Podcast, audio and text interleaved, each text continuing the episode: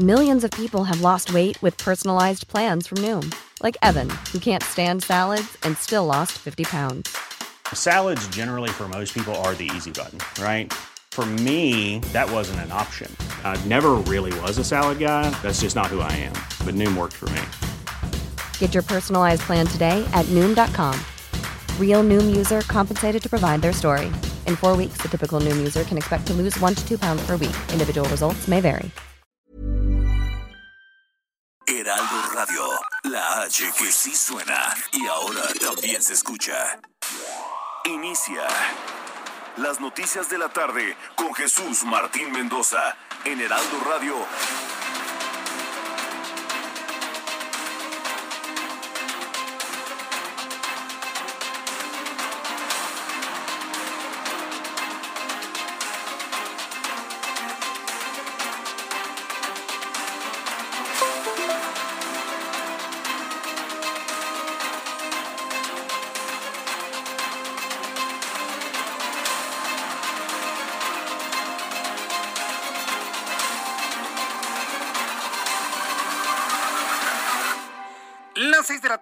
En punto, hora del centro de la República Mexicana. Bienvenidos, muy buenas tardes. Iniciamos el Heraldo Radio correspondiente a este día, hoy miércoles 28 de abril del año 2021.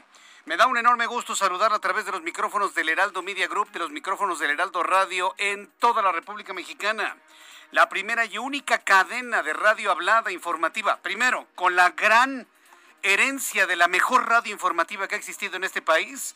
Usted ya sabe nuestro origen y además la primera cadena verdaderamente que cubre todo el territorio nacional. Súbale el volumen a su radio, que le tengo la información más importante, más destacada hasta este momento. Finalmente, y luego de pataleos, porque eso fue lo que escuchamos en la conferencia matutina de López Obrador y también con el propio, con los candidatos que le retiraron sus candidaturas, luego de una gran cantidad de pataleos, finalmente Morena sí va a sustituir a sus candidatos en Guerrero y en Michoacán, es lo que ha anunciado Mario Delgado. ¿Por qué finalmente aceptan? ¿Sabe por qué? Porque es la aplicación de la ley y eso, es lo, eso lo saben la aplicación de la ley, pero tienen que hacer pataleos, pero saben perfectamente bien que la ley está perfectamente bien aplicada. Hoy el presidente nacional de Morena, Mario Delgado, anunció que tras la cancelación de las candidaturas de Félix Salgado Macedonio y Raúl Morón a los gobiernos de Guerrero y Michoacán respectivamente, ya se trabaja en las rutas para definir a los nuevos abanderados de su partido. Nada más para que vea los líderes de este partido en los estados dicen, no, no vamos a elegir a nuevo candidato, como diciendo, me amachino, me voy a machinar en que es mi candidato. No, señores, no sean machines, no sean necios, no sean tercos, respeten y cumplan la ley. Y bueno, pues ya finalmente, finalmente se dieron. Van a elegir a nuevos candidatos, uno para Guerrero, otro para Michoacán. Y bueno, pues Salgado Macedonio no ha descartado que su propia hija, Evelyn Salgado, sea la próxima abanderada de Morena para el gobierno de Guerrero. ¿Será que Evelyn Salgado está dispuesta a ser una Juanita? Porque hoy Macedonio dijo, yo voy a ser el gobernador de Guerrero. Lo dijo hoy, ya sabiendo que no tiene candidatura. Hoy se maneja que están convenciendo a su hija a que sea la candidata, gane, espero que no gane, y ya una vez ganando, digo, le cedo el poder a mi padre, ¿no? Yo no sé qué ley va a poder autorizar semejante cosa, pero esto fue lo que dijo el señor Macedonio. Tuvieron una postura el trife en un principio diferente al INE de desproporcionada la, infracción y de repente cambiaron de opinión. Yo pensé que el INE era peor que el Tribunal Electoral del Poder Judicial de la Federación y, y, y, y no, salió peor el, el, el, ex trife. Pues. Oiga, Félix, ¿es cierta la versión de que usted propondría a su hija para sustituirla en la candidatura? Pues ahorita vamos a ver este asunto con la Comisión Nacional de Candidaturas, cuál es la propuesta que hay.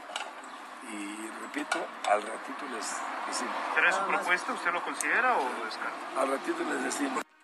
No lo descartó, pero Evelyn no quiere. Evelyn ya lo dijo en su momento. Yo no voy a ser una Juanita, yo no voy a ser candidata absolutamente a nada. Vamos a ver qué cañonazos de cuántos millones de pesos le van a dar para convencerla. Sí, a ver, dígame que usted cómo convence a alguien.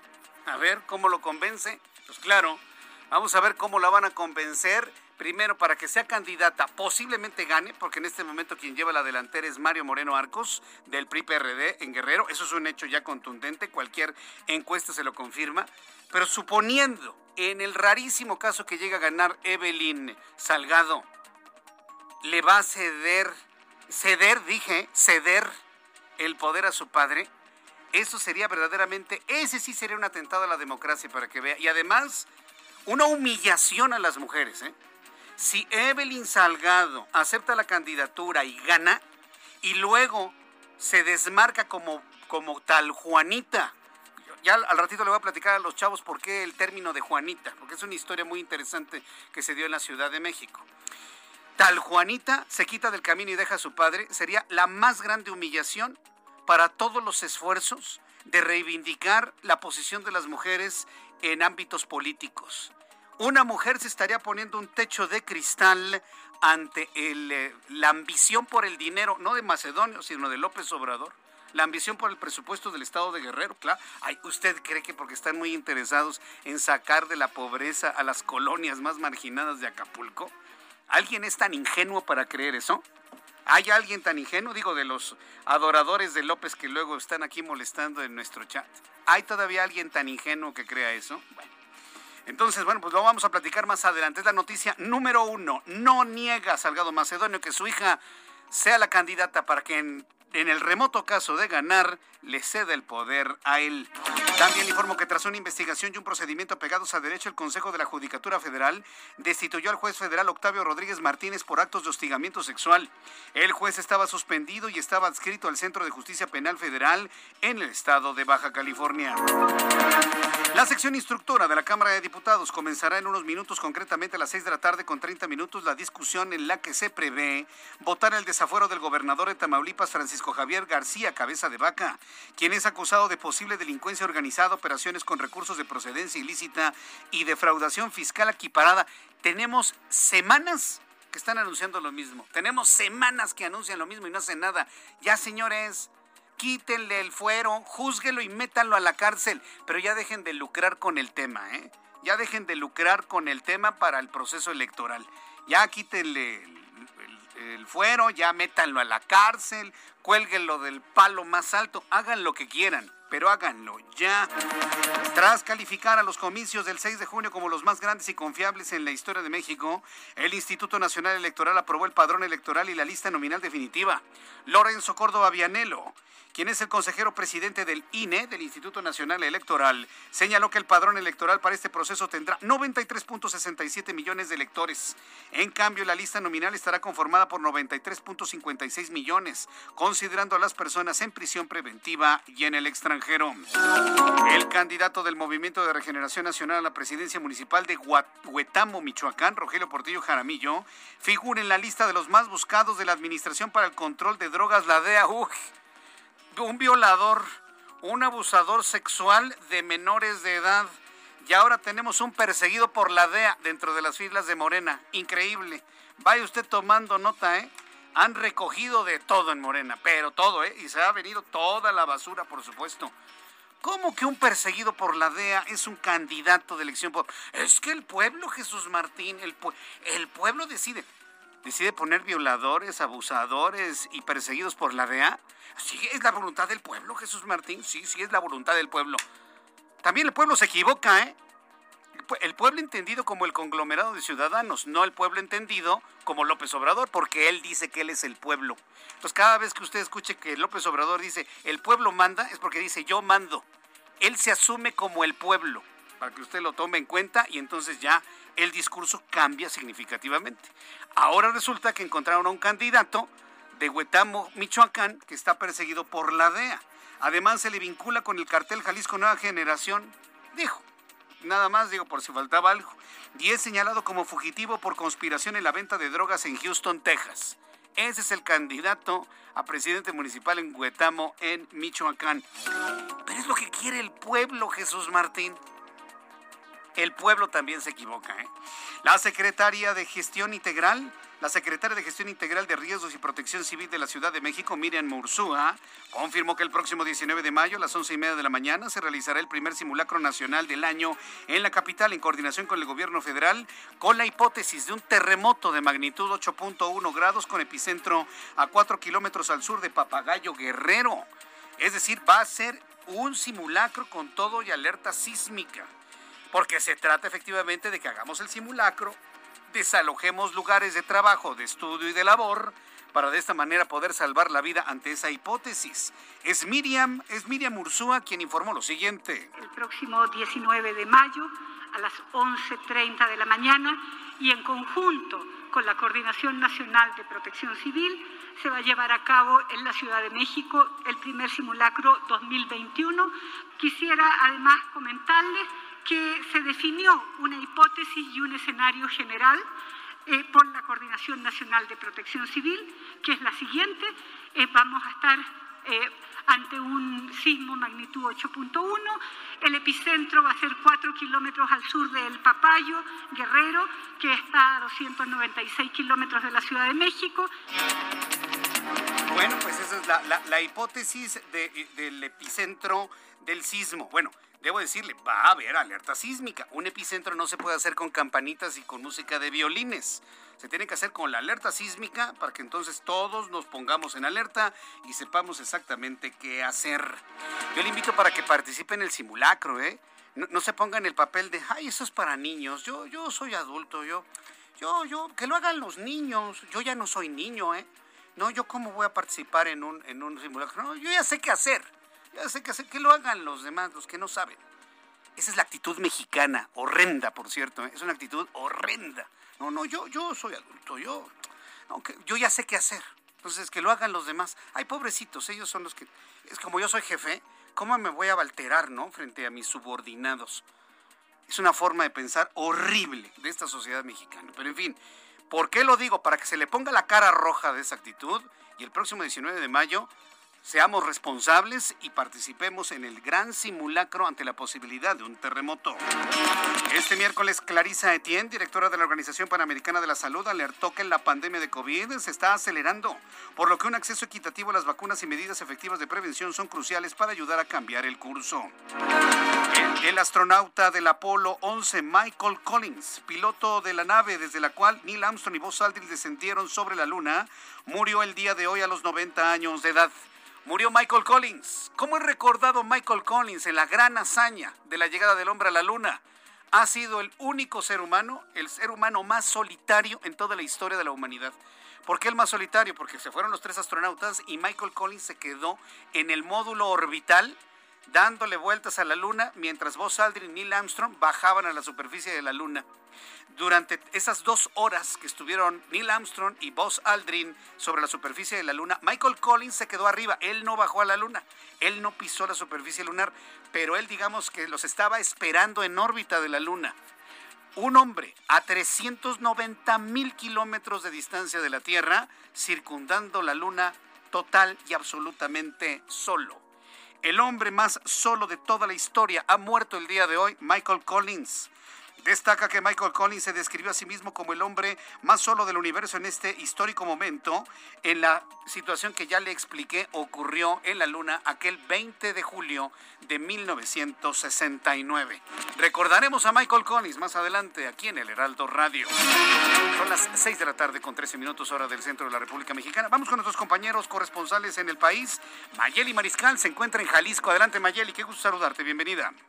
Hola, ¿qué tal? Muy buenas tardes. Buenas tardes a todo el auditorio. La vacunación para docentes inició este miércoles con un orden que realmente contrastó con las otras vacunaciones y es que en esta ocasión se hizo cargo de la logística la Secretaría de Educación y bueno, en, el, en la macrosede que se instaló en el auditorio Benito Juárez, esto para el personal tanto docente como administrativo de educación pública y privada, se observó agilidad en la aplicación de las 8.000 dosis programadas para aplicarse este día. El día de mañana serán 14.000 las que se estarán aplicando.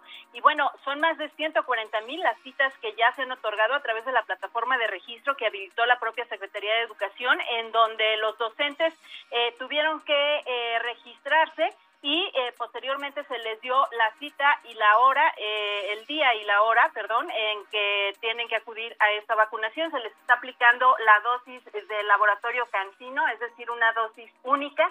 Y esto pues es previo al regreso a clases. El próximo 17 de mayo se estará regresando con un esquema de guardia y será en el próximo ciclo escolar ya en agosto cuando tengan la obligatoriedad, eh, si todo sigue como va, eh, de acuerdo a las estadísticas del COVID-19, en el que los alumnos regresarán ya a las clases presenciales en Jalisco. Esa es la información.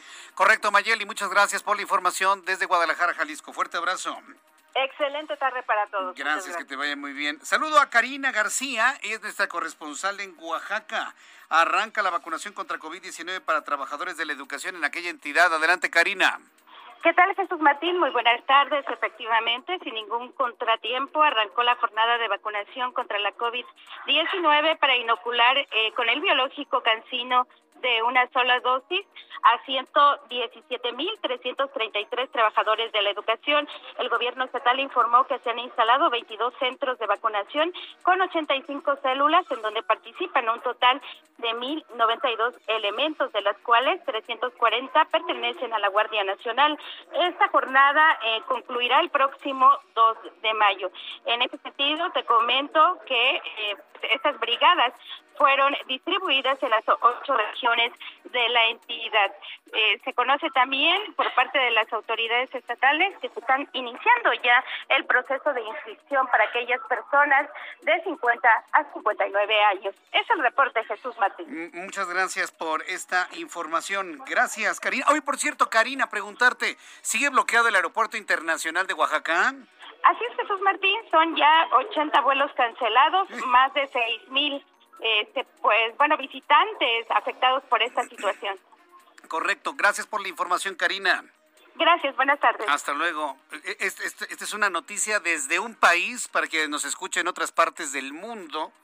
Este es un país, México, que usted que me está escuchando, no sé, en el Reino Unido, en España, en Estados Unidos, en Canadá, en Sudamérica. Este es el único país del mundo que un ataque tan, tan eh, ¿cómo llamarlo? ¿Cuál Ponga usted calificativo. Este ataque a las vías generales de comunicación, como es bloquear un aeropuerto internacional, no estamos hablando de un aeropuerto doméstico, estamos hablando de un aeropuerto internacional. En México eso no se, no se persigue, no se castiga. Se considera un acto de libertad de expresión y un acto de derechos humanos. En eh, México es el único país donde un puñado de quejosos bloquean un aeropuerto y no hay autoridad que les haga absolutamente nada. En cualquier parte del mundo, sin escatimar los derechos humanos, ya les hubieran mandado al ejército dos, tres toletazos y listo, encerrados. ¿Por qué? Porque están deteniendo la actividad económica de un estado. Van más de 80 vuelos cancelados en Oaxaca. Pero aquí no pasa nada, porque aquí somos muy respetuosos de los derechos humanos malentendidos porque esto es un delito. Lo que están haciendo es un delito federal estas personas. Ya hay que decirlo como es. Están cometiendo un delito, señores. Y se aprovechan porque en este país a todos los gobernantes les da un miedo utilizar la fuerza pública. No vaya a ser que sean los nuevos Gustavos Díaz Ordaz. Es lo único que nos trajo el 68, que nuestras autoridades de este tiempo le tengan un miedo a hacer el uso legítimo de su autoridad. Y vea cómo está en este momento Oaxaca. Cuatro días tomado el, un aeropuerto internacional. Eso tristemente solamente ocurre en México. Son las 6 de la tarde con 17 minutos hora del centro de la República Mexicana. Vamos con nuestros reporteros urbanos, periodistas especializados en información de ciudad y me da mucho gusto saludar a Alan Rodríguez. Adelante Alan, ¿dónde te ubicas? Hola, ¿qué tal Jesús Martín? Amigos, muy buenas tardes. Yo me encuentro recorriendo en estos momentos la avenida Patriotismo y quiero comentarles que presenta esta tarde buen avance para todos nuestros amigos que se desplazan desde la zona de Río Miscuac hasta el puente de la Morena. Esto para todos nuestros amigos que se desplazan con dirección hacia la zona del viaducto. Mucha precaución y no rebasen los límites de velocidad. Por otra parte, para quienes se desplazan hacia la zona sur de la capital del país, ya comienzan a registrarse ligeros asentamientos esto por el cambio de luces del semáforo sobre la avenida Revolución entre la zona de Parque Lira y hasta la zona de San Ángel. Por lo pronto, José Martín, es el reporte que tenemos. Continuamos recorriendo la Ciudad de México. Correcto, muchas gracias. Alan Rodríguez. Estamos al pendiente, buenas tardes. Estamos al pendiente, muy buenas tardes. Saludo a Daniel Magaña, quien nos tiene más información de esta gran ciudad. Adelante, Daniel. ¿Qué Jesús Martín? Muy buenas tardes. Bueno, pues ha registrado lluvia en algunos puntos de la ciudad, concretamente la zona de la calzada del Mite Iztapalapa, para las personas que se incorporan desde la zona del eje 3 Oriente en dirección hacia la avenida pues San Lorenzo. Nos carga vehicular, sobre todo en este cruce pues de la zona de la avenida San Lorenzo. A partir de aquí el avance mejora en dirección hacia el anillo periférico oriente. Llueve en algunos puntos de la zona suroriente del Valle de México, así que hay que extremar las precauciones. El reporte, muy buena tarde. Gracias, muy buenas tardes, Daniel Magaña. Augusto Atempa, con más información del Valle de México. Adelante, Augusto, ¿dónde te ubicas? Martín, me da mucho gusto saludarte. Yo me encuentro pues, en, la, carretera Místico-Cuernavaca y este platico que se registró un fuerte accidente por tres, eh, tres automóviles. Uno de ellos es una grúa quien invade el sentido contrario golpea tanto a un vehículo particular como una camioneta. La camioneta se va hacia un barranco de aproximadamente 5 metros, pero por, para todos parece que el accidente solamente hubo una persona lesionada que fue trasladada hacia un nosocomio. Esto todavía está generando caos en la zona para todos aquellos que van que vienen hacia la Ciudad de México utilizando la carretera, encontrarán esto a la altura del kilómetro 27.5, así que hay que tener paciencia para poder librar este punto. Jesús Martín, reporte. Correcto, gracias por la información, Augusto Atempa.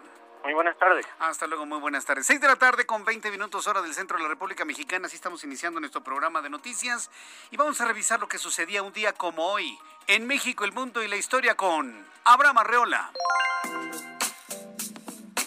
Amigos, bienvenidos. Esto es un día como hoy en la historia 28 de abril. 1862, en México se libra la batalla de las cumbres. Esto fue un combate que se llevó a cabo debido a que los franceses perdieron el apoyo tanto de España e Inglaterra. Y como se quedaron solitos, dijeron, no hay problema, nosotros le seguimos. Aunque no hubo un ganador claro entre los franceses contra los mexicanos, los franceses pudieron avanzar. En 1843 murió Miguel Ramos Arispe, quien fue un sacerdote y político liberal, quien abogó por la independencia como diputado en las Cortes de Cádiz y por la adopción de la República Federal en el Congreso de 1823. Además, hoy es el Día Mundial de la Seguridad y la Salud en el Trabajo. También es el Día del Bacteriólogo y del Laboratorista Clínico. Amigos, esto fue un día como hoy en la historia. Gracias. Muchas felicidades eh, a, Abraham Arriola, que siempre está muy atento de lo que ocurre en México, el mundo y la historia. Gracias, Abraham. La verdad es que muchas personas te felicitan por tu forma muy particular y original de dar a conocer las noticias. Y bueno, ya que estoy con las felicitaciones, quiero enviarle una gran felicitación a nuestra compañera del Heraldo Radio, del Heraldo Televisión, eh, compañera aquí del Heraldo Media Group, para Blanca Becerril. Usted la conoce, Blanca Becerril, tiene su programa República H en punto de las 8 de la noche, de 8 a 9 de la noche, con toda la información de los estados de la República. Ella se da un recorrido por toda la información de los estados con mayor profundidad. Y bueno, pues hoy es su cumpleaños. Así que para Blanca Becerril, desde aquí le enviamos un enorme abrazo, un saludo, una felicitación de cumpleaños, muy agasajada, con flores, con globos. La verdad es que la, han agasajado mucho aquí en... En, nuestra empresa. Y bueno, pues felicidades, Blanca Becerril. Yo deseo que seas muy feliz y que la pases siempre muy, muy bien. Cuando son las 6 de la tarde con 22 minutos hora del centro de la República Mexicana, vamos a revisar las condiciones meteorológicas para las próximas horas.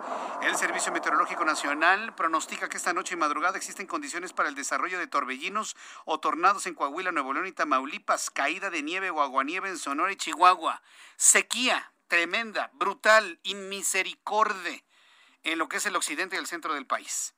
Durante esta noche y madrugada, la decimocuarta tormenta invernal de la temporada se desplazará sobre la frontera norte del estado de Sonora y Chihuahua.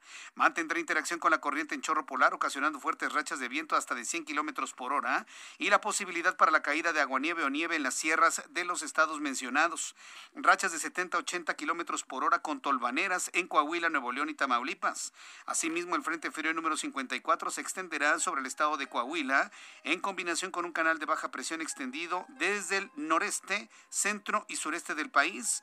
Van a provocar lluvias puntuales fuertes en Coahuila y zonas con chubascos en Nuevo León y Tamaulipas, así como el potencial para la formación de torbellinos o tornados en el norte de dichas entidades. Para mañana jueves, la décima cuarta tormenta invernal se desplazará sobre el estado de Chihuahua, provocando ambiente frío a muy frío al amanecer con heladas en zonas altas del norte del país, así como lluvias aisladas y probabilidad para la caída de nieve en Chihuahua y Durango por los frentes fríos, por supuesto.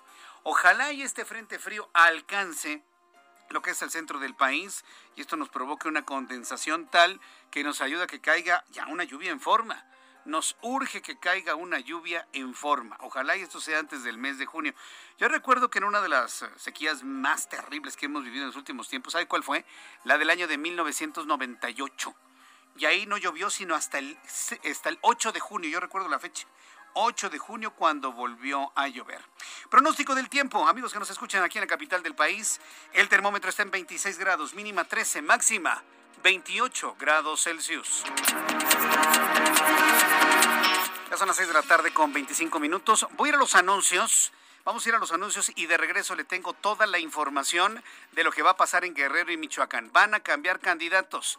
Le invito para que me escriba a Twitter, arroba Jesús Martín MX y en YouTube, Jesús Martín MX. Escuchas a Jesús Martín Mendoza con las noticias de la tarde por Heraldo Radio, una estación de Heraldo Media Group. Heraldo Radio, la HCL se comparte, se ve y ahora también se escucha.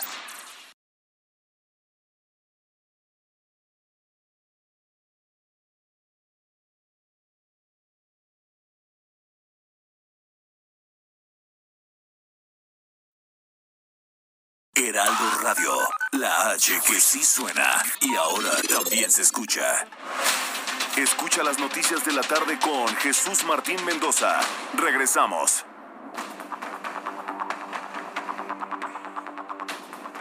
Ya son las 6 de la tarde con 30 minutos, 6 de la tarde con 30 minutos hora del centro de la República Mexicana. Varias personas me están informando que empieza a llover en Chalco, pero llueve con mucho calor.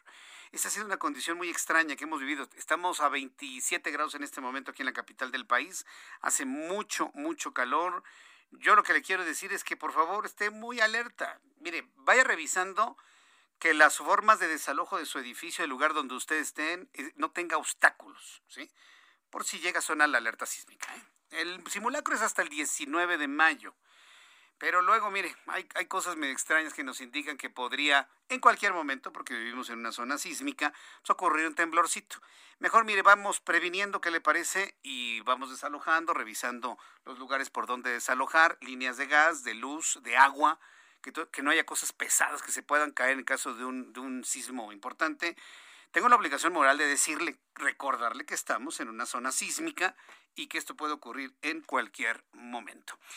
Quiero informarle que la, el otrora candidato a Morena, Félix Salgado Macedonio, aseguró que los partidos opositores como el PRI, PAN, PRD, Movimiento Ciudadano se están regodeando y se están emborrachando de felicidad. Como dirían los chavos, la neta sí, Félix. La verdad sí. A mí me da mucho gusto que no vayas a ser gobernador, Félix. A mí en lo personal. Y me da mucho gusto que el INE y el Tribunal Electoral, no es TRIFE, ¿eh? ignorante, es Tribunal Electoral del Poder Judicial de la Federación, se haya elevado por encima de las amenazas de desaparición por parte de tu compadre.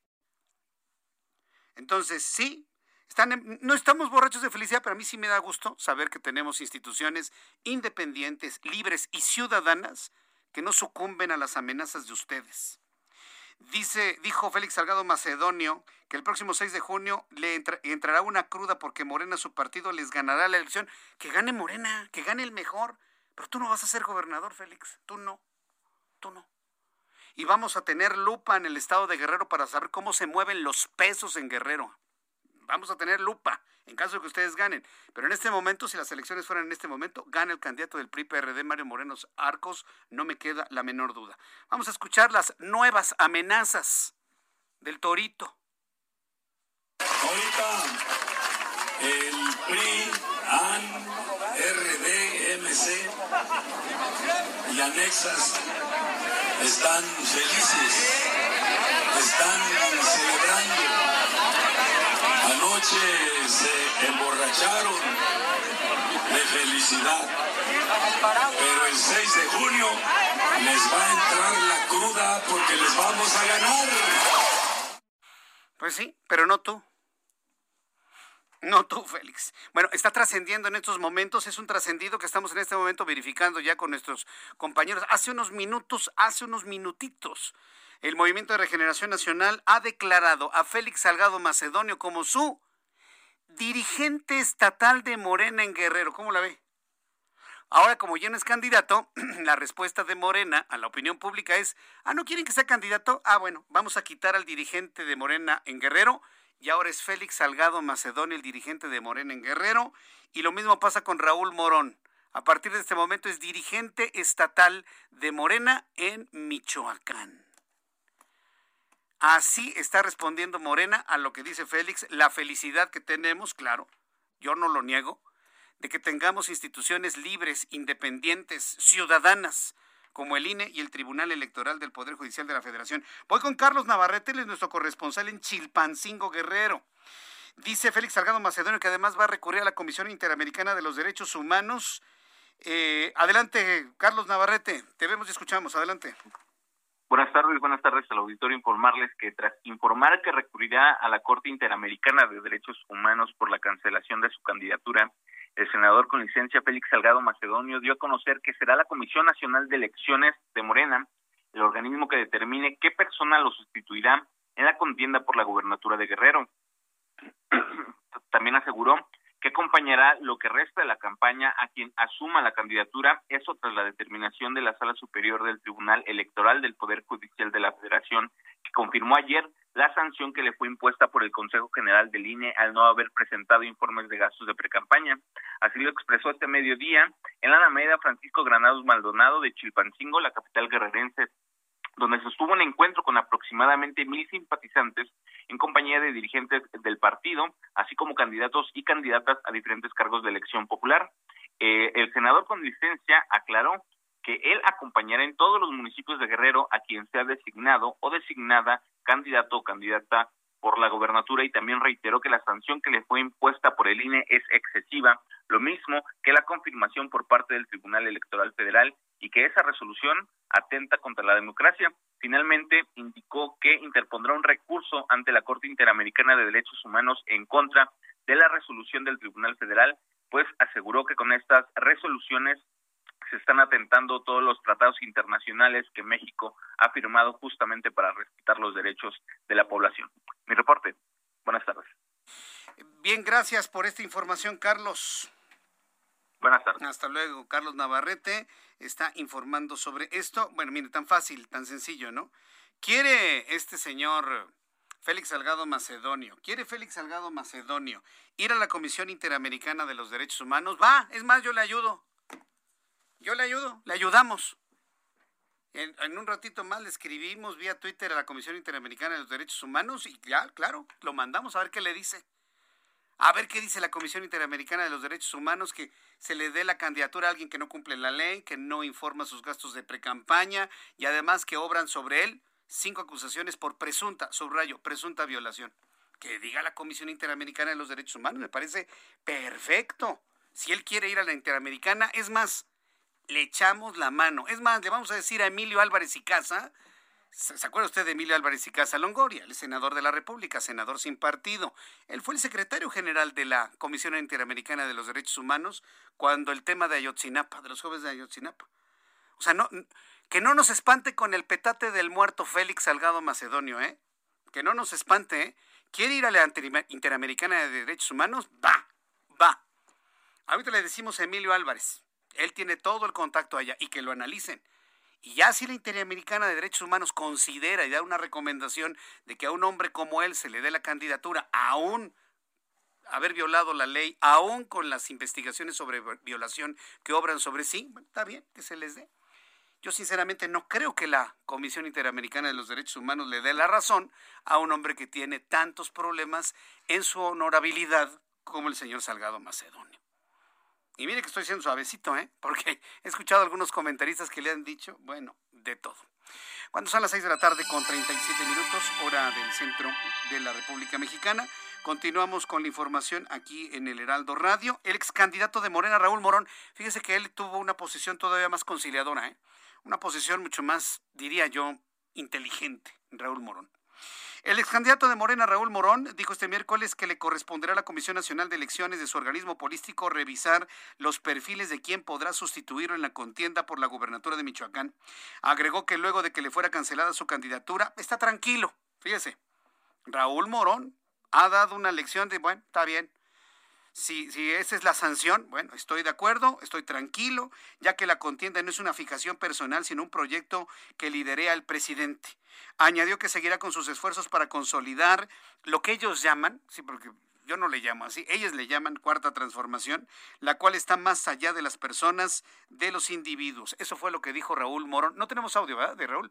Bueno, pero eso fue finalmente lo que comentó el ex candidato de Morena al gobierno del estado de Michoacán, Raúl Morón. ¿Cómo están las cosas allá en Michoacán? Inclusive, ¿cuáles son los nombres que se están escuchando van a sustituir a Morón en esa candidatura? En la línea telefónica me da mucho gusto saludar a Charbel Lucio, nuestra corresponsal en Morelia, Michoacán. Adelante, Charbel. ¿Qué tal? Buenas tardes. Un saludo al auditorio. Pues eh, Michoacán, Morena ya fijó su postura. Eh, ellos, eh, Morena señala que este personaje que se ha designado para suplir el registro de Raúl Morón debe ser un perfil unificador que tenga capacidad de convocar a la militancia y pues de levantar el proceso en las pocas semanas que restan de campaña. Así lo consideró el despacho de la presidencia estatal de Morena. El partido dijo que será respetuoso de la decisión que tomó el Tribunal Electoral y también respetuoso de la determinación que tome finalmente el Comité Ejecutivo Nacional de Morena. Eh, consideraron que la decisión del tribunal fue un atraco, una embestida que dicen se orquestó desde el mal, más alto nivel de estos eh, poderes que se niegan a transformarse y que están obedeciendo una intención de frenar a Morena y a la cuarta transformación. Sin embargo, aseguraron que eh, Morena llegará a la gubernatura de Michoacán. El partido señaló que la nueva propuesta para el gobierno del Estado será una definición del Comité Ejecutivo Nacional y de la Comisión Nacional de Elecciones de Morena, a las que solicitaron formalmente, a través de un oficio, que designe al candidato de acuerdo a una serie de criterios que eh, ellos propusieron. Entre estos, eh, pues se propone que el, aspirante eh, pues tenga la capacidad, como lo mencionaba, de unificar a toda la militancia de Morena, ya que pues hay algunas divisiones aquí en el estado. También se pide que este personaje eh, se haya registrado previamente cuando fue el proceso interno y que también sea una persona, un político conocido en todo el estado de Michoacán. Y bueno, entre los nombres que más resuenan está el del el diputado local Alfredo Ramírez Bedoya, quien inicialmente se registró para eh, contender por la presidencia municipal de Morelia, no lo logró, eh, y también se ubica el nombre de Carlos Torres Piña, el diputado federal. Son los dos nombres que más suenan. Correcto, entonces se está hablando de Alfredo Ramírez Bedoya y de Carlos Torres Piña para Michoacán. Todo esto todavía es un trascendido, ¿no? Finalmente apenas se, va a decidir qué es lo que va a suceder. Oye, Charbel, ha, estado trascendiendo la información de que la dirigencia nacional de Morena habría designado a Raúl Morón como el dirigente estatal de Morena en Michoacán. ¿Tú allá qué información tienes? ¿Ha trascendido algo de esto? No, hasta el momento no se ha informado oficialmente. Eh, pues, de la eh, dirigencia de Morena lleva ya mucho tiempo a Céfala, no hay alguien que represente como tal al partido, eh, pero no, hasta ahora no se ha dado esta información aquí en el estado de Michoacán. Correcto. Bueno, pues entonces estaremos finalmente a la espera de estas decisiones. A más tardar, ¿en qué momento se tiene que definir la candidatura, Charbel? Pues se prevé que, o se preveía que esta misma tarde eh, se reuniera Raúl Morón con eh, pues, la dirigencia nacional de Morena y que ahí se plantearían pues cuáles son las propuestas, ¿no? Quiénes son los perfiles. Eh, no hay un plazo, eh, al parecer el tribunal no estableció un plazo fijo eh, para presentar a la nueva propuesta ante los órganos electorales, pero seguramente en el transcurso de hoy o mañana ya quedará definido este perfil. Correcto. Gracias por esta información, Charbel. Seguimos pendientes. Seguimos pendientes, que te vaya muy bien. Bueno, Charbel Lucio ya empieza a investigar en estos momentos, eh, tratar de confirmar o desmentir que la dirigencia nacional de Morena, entiéndese Mario Delgado, entiéndese el presidente, porque pues, el presidente manda en Morena, quien diga lo contrario miente, ha tomado la decisión de que los dos candidatos, o bueno, los dos ex candidatos de Morena, uno en Guerrero, uno en Michoacán, ahora sean los dirigentes estatales de Morena. Yo nada más quisiera ver la cara de los, bueno, en Michoacán no hay, pero la cara del dirigente estatal en Guerrero de Morena, ¿no? Que le dicen, a ver, hazte para allá, a ver, levántate, quítate, ¿no? Y, limpia la silla, por favor, que se va a sentar aquí Félix. Yo nada más quisiera ver la Este tipo de acciones, así, de la noche a la mañana, de confirmarse, es lo que fracturan a los partidos políticos. ¿Usted cree que el dirigente de Morena en, en Guerrero va a decir, ah, sí, sí, sí, sí, sí, siéntate aquí, mano, sí, sí, es, es tu silla, ¿sí? Ese tipo de cosas provocan fracturas y provocan disidencia. Yo insisto en que hay que llamar a esa disidencia que está ya a punto del primer hervor, ¿eh? la primera disidencia de la gente que no está de acuerdo cómo se están haciendo las cosas en este partido, ni cómo se dictan, se ordenan que se dictan, se ordenan desde el Palacio Nacional. Son las seis de la tarde con 44 minutos, hora del centro de la República Mexicana. En cuanto tenga la confirmación de esto de las dirigencias, se lo tendré aquí en el Heraldo Radio. Mientras tanto, hoy el presidente, usted ya sabe quién es, calificó como excesiva la decisión de los magistrados del Tribunal Electoral del Poder Judicial de la Federación de cancelar en definitiva las candidaturas de Raúl Morón y Félix Salgado Macedonio a los gobiernos de Michoacán y Guerrero. Fíjese que sí, tuve no, no, no empecé a escuchar a este señor desde las 7 de la mañana. No, la verdad es que yo no tengo esa mala costumbre. Pero sí empecé a escucharlo a las siete y media y como hace mucho tiempo no lo escuchaba, pues sí me quedé un ratito oyendo todo, todo, todo, toda su, toda su amargura, todo, todo el peso que trae sobre sí de quererse desquitar de los demás. Tremendo, ¿eh? La verdad es que yo a partir de mañana no vuelvo a escuchar la mañanera. Ya escuché lo suficiente para muchos, muchos meses adelante. Bueno, pues en esta mañana señaló el presidente de este país que se trata de un golpe a la democracia. Algo injustificable, una medida de este tipo, solo por no reportar gastos de 14 mil pesos en el caso Morón y 19 mil pesos en el caso de Salgado Macedonio. Quiere hacerlo ver desde el punto de vista de los pesos y los centavos, pero no es así, presidente. Es como si un ladrón dijera, ay, ¿por qué, ¿por qué me van a meter al bote si nada más robé poquito? ¿Quién dijo que sea poquito el delito es menor? El delito es delito, punto. La infracción es infracción, punto. ¿Sí? La embaracé poquito. No, pues sí. No, no, no, no, así no es, presidente. Y lo, es bien hábil, ¿eh? Para meter esto en el punto de, ay, nada más por 14 mil pesos, así haya sido un peso. No se cumplió con la ley, punto. Y la sanción es esa. Y la pusieron ellos mismos cuando eran oposición. Ellos mismos. Esto fue lo que dijo López Obrador. Considero un exceso lo que aprobaron el día de ayer los magistrados del Tribunal Electoral. Es un golpe a la democracia, a la incipiente democracia mexicana. No es posible, no tiene justificación alguna el que por no comprobar supuestamente un gasto de precampaña en un caso de 14 mil pesos, en lo que corresponde al precandidato de Michoacán, y de 19 mil pesos que se le atribuyen, no comprobó el precandidato de Guerrero, se les cancele su registro para participar. Eso no tiene ninguna justificación, repito, se me hace excesivo, pero además antidemocrático. Por eso hablo de que fue un golpe a la democracia. No es un golpe a la democracia, es la aplicación de la ley y la aplicación de una ley que ellos pidieron, que ellos pidieron cuando eran oposición.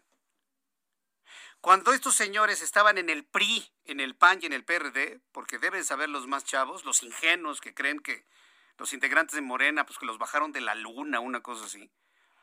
Cuando todos ellos estaban en el PRI, en el PAN y en el PRD, cuando, cuando la oposición de la izquierda era oposición, ellos pidieron que todo aquel que no reportara cuánto gastaba y de dónde salía el dinero se le quitara la candidatura.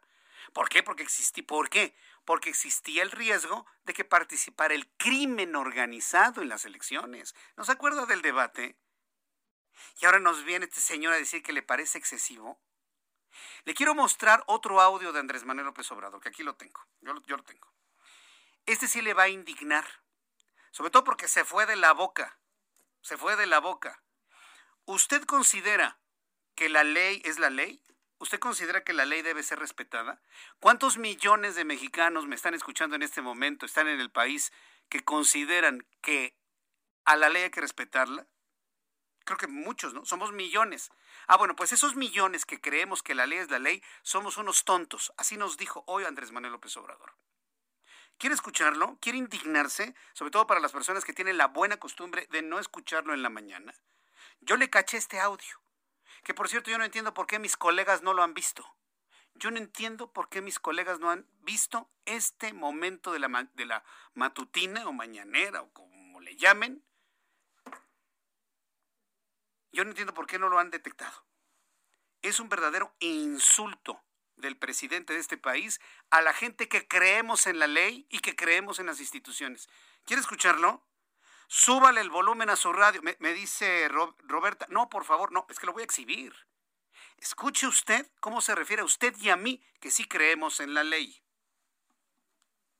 Orgánicos. Va, otra vez desde el principio. ¿Qué van a decir ¿Qué ahora? van a decir? Los pseudodemócratas intelectuales orgánicos sobre este asunto.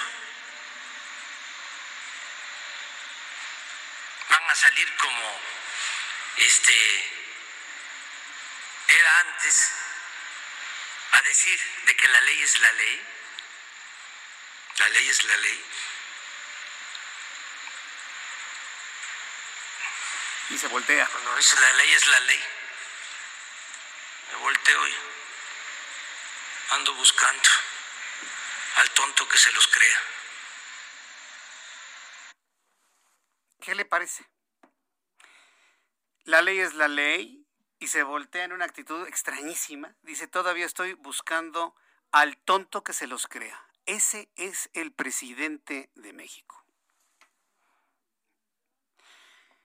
Alguien tiene que calmarlo. Él no puede llegar y con esta expresión decir que existimos, existimos y me incluyo, ¿eh? Millones de mexicanos tontos que creemos que la ley es la ley. Él no los verá, él no los verá porque yo creo que ahí en la mañanera no existe ni uno solo que respete la ley. Yo no sé qué más me impactó. La declaración de López Obrador diciendo que no conoce a alguien que cree en la ley, al tonto que les crea lo de que la ley es la ley. No sé qué me impactó más si eso o el terrible silencio de los disque periodistas que estaban ahí sentados. No sé qué fue lo que más me impactó. El que nos diga tontos a los que creemos en la ley, el presidente que tenemos contratado y que le pagamos con nuestros impuestos, o el silencio abrumador de los disque periodistas, y póngase el saco a quien le quede, los pseudo o disque periodistas que estaban ahí, que no lo interpelaron para decir, no, presidente, creemos en la ley. Y porque creemos en la ley, usted es presidente. Yo le quiero pedir a la secretaria de Gobernación y al secretario de Relaciones Exteriores que lo calmen al señor. Este, ya era previsible que lo íbamos a ver verdaderamente desaforado, como le encanta esa palabra. Pero cálmenlo, aconsejenlo, apapáchenlo, abrácenlo. No lo podemos tener así el resto de su administración hasta el 2024. Ah, porque se va a ir en 24, ¿eh? Ah, de eso no le quepa la menor duda, ¿eh? se va en 24 pero no, me puedo imaginar un país bajo este tipo de cosas de aquí hasta el 24. Estamos en el 21. Son las 6 con 52, las 6 de la tarde con 52 minutos, hora del centro de la República Mexicana. Verdaderamente terrible. ¿eh? La Administración para el Control de Drogas, la DEA, por sus siglas en inglés, otra más, ¿eh? A ver cómo la va a justificar mañana. Va a decir que es un montaje, ¿no? De Estados Unidos. La DEA de Estados Unidos busca a Rogelio Portillo Jaramillo, candidato de Morena a la alcaldía de Huetamo, Michoacán. Lo consideran fugitivo. Un candidato de Morena en Huetamo es fugitivo de la DEA. El fugitivo puede estar armado y ser peligroso, dice la DEA. No intente detener a esta persona. Advierte la, la agencia de Estados Unidos en la ficha de Portillo Jaramillo. El candidato morenista aseguró a través de un video publicado en sus redes sociales que si la DEA lo busca, ¿por qué no lo ha encontrado? Si su teléfono es público y está realizando campañas con la gente. Ah, sí, la soberbia, ¿no? Pues aquí estoy, agárrame si puedes, ¿no? Además del candidato de Morena en Michoacán, uno de sus tíos, Marcelino Portillo Mendoza, también aparece en la lista de los más buscados por la DEA. Y si los busca la DEA, pues ya, ¿para qué le digo en qué están involucrados? Usted ya lo sabe. Y ese es otro asunto que se suma a los muchos que han aparecido durante los últimos días en este tiempo de campaña. Otro golpazo, ¿eh? A la presente administración las declaraciones de Christopher Lando. ¿Se acuerda quién es Christopher Lando? Él fue embajador de los Estados Unidos en México. Ya no lo es, pero él fue. Y se le vio acá con López Obrador y se reía, jijiji, jajaja, se daban la mano, se sacaron fotos. Y el presidente de este país creyó que Landó tenía un buen amigo, pues ¿qué cree que no? El ex embajador de Estados Unidos en eh, eh, el ex embajador de Estados Unidos en México, Christopher Lando, criticó la actuación de López Obrador ante la lucha contra el narcotráfico y reveló que le ve como una guerra de Vietnam al señalar que ha dejado hacer a los carteles, lo que representa una gran problemática para México y para el gobierno de los Estados Unidos. Hoy el ex amigo de López Obrador dice, no hombre, estos dejaron hacer y hacer a las células del crimen. Las declaraciones de Christopher Lando se dieron el pasado 20 de abril durante su intervención en una mesa organizada por el Consejo Americano de Embajadores, donde también enfatizó que el presidente mexicano tiene una agenda enfocada a los programas sociales y no le está haciendo frente a la seguridad por considerar este tema como una distracción para el objetivo de su gobierno. Después de los anuncios, le voy a presentar lo que le respondió López Obrador al reportero, ¿sí? al reportero que le hizo esta pregunta. Le invito para que siga con nosotros después de los mensajes. Le tengo un resumen con las noticias más importantes, datos de COVID, nuestros compañeros reporteros urbanos, mucho más, aquí en el Heraldo Radio. Escuchas a Jesús Martín Mendoza con las noticias de la tarde por Heraldo Radio, una estación de Heraldo Media Group. Heraldo Radio, la HCL se comparte, se ve y ahora también se escucha.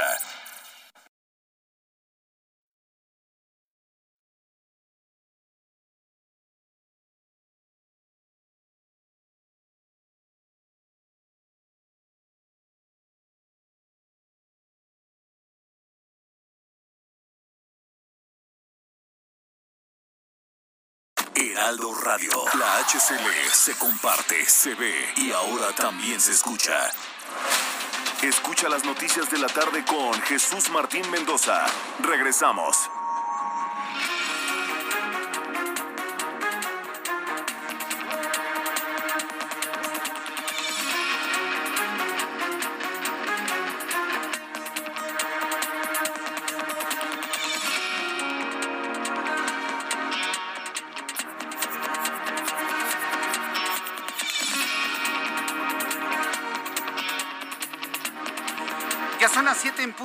Las 19 horas en punto hora del centro de la República Mexicana, le presento un resumen con las noticias más importantes en el Heraldo Radio.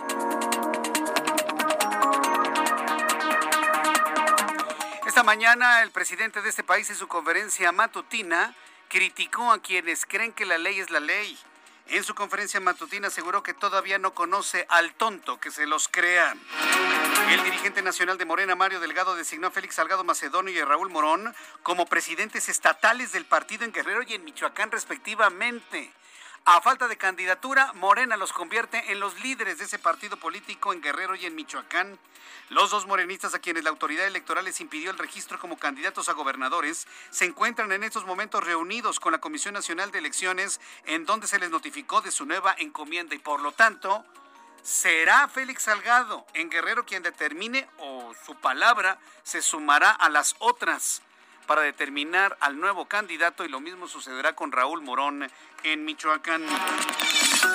Tras solicitar un amparo contra la Fiscalía General de la República, la ex secretaria de Desarrollo Social Rosario Robles acusó al titular de la FGR, Alejandro Hertz Manero, de que violó su derecho a la presunción de inocencia al comparar su caso con el del exdirector de Petróleos Mexicanos Emilio Lozoya, quien está involucrado en la trama de corrupción de la constructora brasileña Oderbrecht.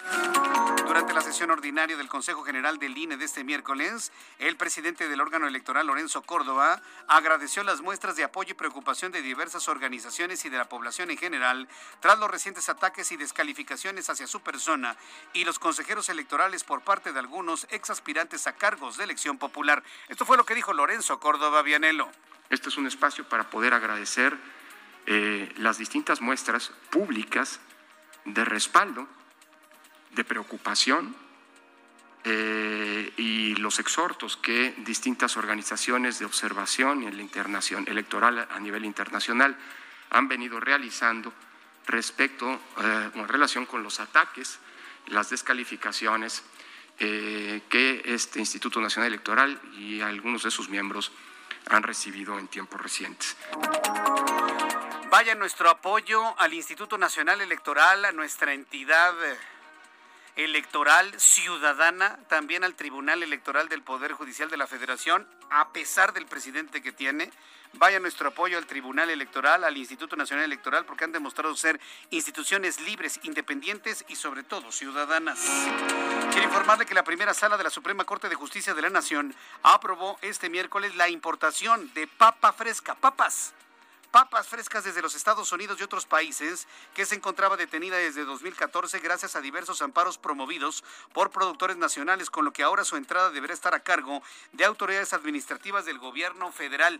No creo que los productores de papa en México estén muy contentos con la entrada de este producto a menor precio y de importación. El párroco de Aguililla, Gilberto Vergara, dio a conocer que cerca de 150 habitantes de ese municipio michoacano buscarán asilo político en los Estados Unidos, al considerar que sus vidas corren peligro ante la ola de violencia derivada de la presencia de grupos delictivos en la población.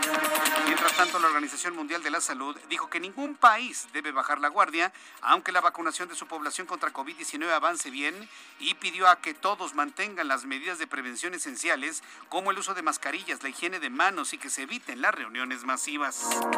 La portavoz de la Casa Blanca, Jem Psaki, anunció que el presidente de Estados Unidos, Joe Biden, se va a reunir por primera vez el 12 de mayo con líderes republicanos en el Senado estadounidense Mitch O'Connell y la Cámara de Representantes Kevin McCarthy para tratar de destrabar algunos pendientes legislativos. Y es que hasta los republicanos, fíjese lo que le voy a decir, han reconocido en Joe Biden un importante liderazgo, sobre todo en el tema de la vacunación.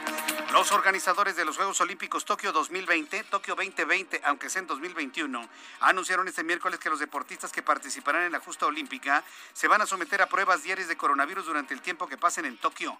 Aunque ya fue descartada la presencia de espectadores foráneos, la decisión sobre, eh, sobre si se permite público local será adoptada, pero hasta el mes de junio pocas semanas antes de que comiencen los Juegos Olímpicos el próximo 23 de julio. Estas son las noticias en resumen. Le invito para que siga con nosotros. Le saluda Jesús Martín Mendoza.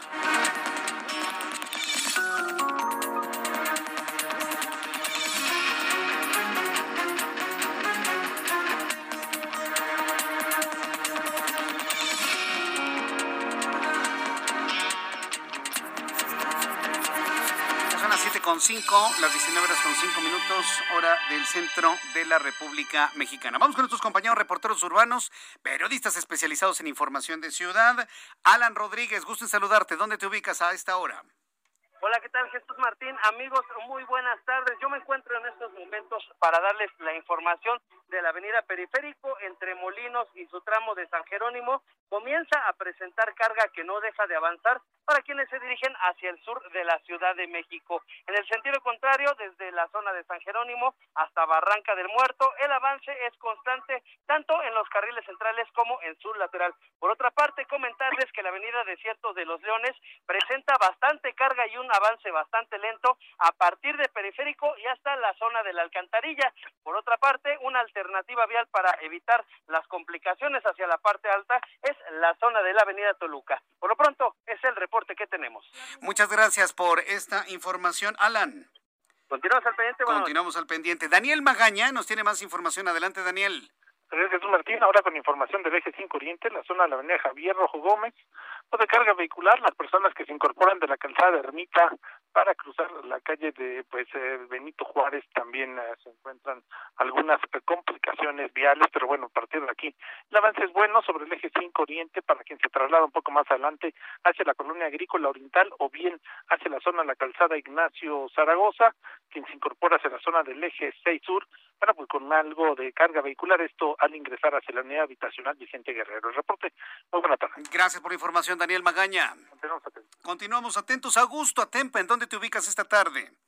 Jesús Martín, yo te platico que me encuentro en el eje 6 Sur, José María Rico, que presenta algo de carga en su tramo desde la avenida de los Insurgentes hasta la avenida Universidad.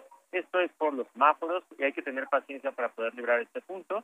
Y en el tramo de la avenida de los Insurgentes hasta Circuito Interior hay muy buen avance, así que es una muy buena alternativa para quienes se dirigen hacia el sur de la ciudad utilizando esta importante avenida. Vamos a seguir recorriendo las calles por supuesto seguiremos, seguiremos muy atentos, Jesús Martín. Muchas gracias por esta información. Gracias, Augusto Atempa. Muy buenas noches. Hasta luego, muy buenas noches. Son las siete con ocho, las siete con ocho del centro de la República Mexicana. El adelanto, estamos a unos minutos, tal vez unos ocho, siete, ocho minutos, tal vez diez, de que inicie una conferencia de prensa que va a encabezar eh, eh, Mario Delgado, quien es el dirigente nacional de Morena, aunque en Colima le digan que es el dirigente del PRI. Debe estar con la cabeza todavía enterrada, ¿no? El dirigente, el dirigente estatal de Morena en Colima. Bueno, el dirigente nacional de Morena, Mario Delgado, va a dar una conferencia de prensa, pues en unos minutos más empezaría. Vamos a estar muy atentos de qué es lo que va a dar a conocer porque son tres asuntos importantes los que tenemos que conocer. Uno, ¿quién va a ser el nuevo candidato de Morena al gobierno de Guerrero? Y, y, no porque nos caiga muy bien, sino porque es un asunto noticioso que está en este momento en la mesa. Dos, ¿quién va a ser el candidato de Morena para el gobierno de Michoacán? Y tres, se confirma que los dos personajes que ya no son candidatos serán ahora dirigentes estatales en Guerrero y en Michoacán. Vamos a ver si finalmente esa, eso se confirma, este trascendido que le compartí hace unos instantes, pero todo parece indicar que por ahí iría. Y si es así, Félix Salgado Macedonio va a querer poner a su hija, a Evelyn, Salgado, para que gane la elección, claro, si le alcanza el tiempo y los votos, y si gana, luego que diga, soy Juanita y le cedo el poder a mi padre. A ver qué van a decir los grupos feministas. ¿no? Mientras esperamos el inicio de esta conferencia, vamos a revisar toda la información de economía y finanzas con Héctor Vieira. La Bolsa Mexicana de Valores cerró la sesión de este miércoles con una caída del 0.66%, luego de retroceder 324.23 puntos, con lo que el índice de precios y cotizaciones, su principal indicador, se ubicó en 48.487.94 unidades. En Estados Unidos, el Dow Jones cerró la jornada con una pérdida de 164.55 puntos para llegar a 33.820.38 unidades. El Standard Poor's retrocedió 0.08%, equivalente a 3.54 puntos, con lo que llegó a 4.183.18 unidades, mientras que el Nasdaq perdió 0.28%, equivalente a 39.19 puntos, con lo que se ubicó en 14.051.03 unidades. En el mercado cambiario el peso mexicano se depreció 0.5% frente al dólar estadounidense, al cotizarse en 19 pesos con 87 centavos a la compra y en 19 pesos con 92 centavos a la venta en ventanilla. El euro por su parte se cotizó en 23 pesos con 89 centavos a la compra y 24 pesos con 12 centavos a la venta. El INEGI reveló que tras el censo de población y vivienda 2020, 801.327 niños de entre 12 y 14 años tienen un trabajo remunerado, lo que representa un aumento de 223% con respecto al observado en 2010, cuando se registraron 247.954 menores de ese rango de edad entre la población ocupada. La directora gerente del Fondo Monetario Internacional Cristalina Georgieva anunció que el mexicano Alejandro Werner, actual director del Departamento del Hemisferio Occidental del organismo, dejará el cargo el próximo 31 de agosto para dar paso a su jubilación. La Reserva Federal de Estados Unidos dejó sin cambios este miércoles los tipos de interés en torno al 0% y mantuvo el ritmo de compra de deuda, a la vez que destacó el progreso en la recuperación económica estadounidense tras la crisis provocada por la pandemia de COVID-19. Tras dos días consecutivos al alza, el Bitcoin volvió a retroceder este miércoles, al ubicarse en 54.819 dólares por unidad, lo que pone en evidencia la alta volatilidad de esta criptomoneda, que alcanzó su máximo histórico el pasado 14 de abril cuando llegó a cotizarse en 64.863 dólares por unidad. Informó para las noticias de la tarde Héctor Vieira. Muchas gracias, Héctor Vieira, por la información de economía y finanzas. El reloj dice que son las 7 de la noche, ya las 7, ¿eh? Y empezamos hace más de una hora, ya son las 7 con 12, tiempo del centro de México. Para ser candidato, y esto que quede muy claro, se ha sofisticado mucho esta posibilidad. ¿Y sabe quién la ha sofisticado? La oposición en México. Y cuando hablo de la oposición, hablo de los que ahora son gobierno. Los perredistas, los priistas, algunos panistas que ahora conforman Morena, sí, sí porque no, le insisto, no llegaron, no son ángeles bajados del cielo. Salieron del PAN, del PRI, del PRD, los que ahora están en Morena. Cuando todo eso era oposición, sofisticaron el que no fuera tan sencillo ser un candidato. Tener que cumplir con una serie de requisitos, transparencia, informar gastos, de dónde salió el dinero, cuánto dinero se gastó, hacer presentación de declaración de, propiedades, de patrimoniales, de impuestos e inclusive de violencia. Fíjese que esto es muy importante. Me, me, detengo en ello porque la organización observadora ciudadana Todas MX, así se llama, Todas MX, tiene identificados a 78 aspirantes a ocupar cargos de elección popular que no cumplen con el criterio electoral de 3 de 3 contra la violencia, tanto por estar señalados de agresión sexual, violencia en el ámbito familiar o ser deudores de pensión alimenticia. Esto lo dio a conocer Indira Sandoval, vocera de esta organización. Me da mucho gusto saludar a Indira Sandoval, vocera del Observatorio Ciudadano Todas MX. Me da mucho gusto saludarla. Bienvenida, muy buenas tardes. Hola, ¿qué tal? ¿Cómo estás? Saludos a tu audiencia. Me da mucho gusto saludarte. Ya ya ya llegamos a 81, ya a pasamos 81. a 78. De, de, de diversos partidos políticos, ¿verdad? Quiero pensar. De todos, de todos, ninguno se salva. Todo el mundo tiene entre sus filas a deudores, agresores, violadores, deudores de pensión alimenticia. Y si quieres, rapidísimamente te doy un primer ranking. A ver. En, en cabeza Morena. ¿Morena? Le el, ¿le sí? Van, van, van a decir le- que es un montaje. Van a decir que es un montaje. Van a decir, no, ¿cómo? Si nosotros Sí, somos no, bueno, diferentes. va a ser un complot, claro. La, sí, es que es un eh, complot, sí. pues, La verdad es que han demostrado ser la mafia del no poder. A- Y eh, en ese sentido va Morena al, al, ¿En la cabeza? al- en la cabeza, le sigue el PAN como partido solo, después la eh, está Movimiento Ciudadano, la coalición PRI-PAN-PRD, luego Fuerza por México, el PES, los eh, partidos como solos, individuales, PRI, PRD, Verde Ecologista, le sigue después eh, algunos partidos locales e incluso candidaturas independientes. Y el principal delito por el que están siendo denunciados, el primer delito de esos tres de tres, que es no, no ser agresor sexual, no ser agresor en el ámbito familiar y no ser deudor, el primer delito es por violencia familiar, pero tenemos de todo. pues. O sea, van proxenetas, pedófilos, violadores, agresores, acosadores. Luego le sigue violencia familiar, por decir algo que la verdad es que las lesiones a esas mujeres han estado a punto de cobrarles la vida, es decir, se tendrían que estar siendo catalogados, investigados y sancionados como intento de feminicidio y después pensión de eh, alimentos. Entonces, todas unas fichitas, ningún partido se salva y la 3 de 3 lo que ha venido a hacer es poner en el radar público no la vida privada de nadie, sino colocar que quien nos gobierna o quien aspira a gobernarnos o a legislarnos tendrían que ser los primeros en cumplir el principio de corresponsabilidad de salvaguardar el máximo tema a tutelar en derechos humanos como lo es la dignidad humana y la vida libre de violencia. Vaya, pues es, es verdaderamente sorprendente. Entonces, violencia familiar, violencia sexual, proxenetas, ¿han detectado ese tipo de delito entre los señalados?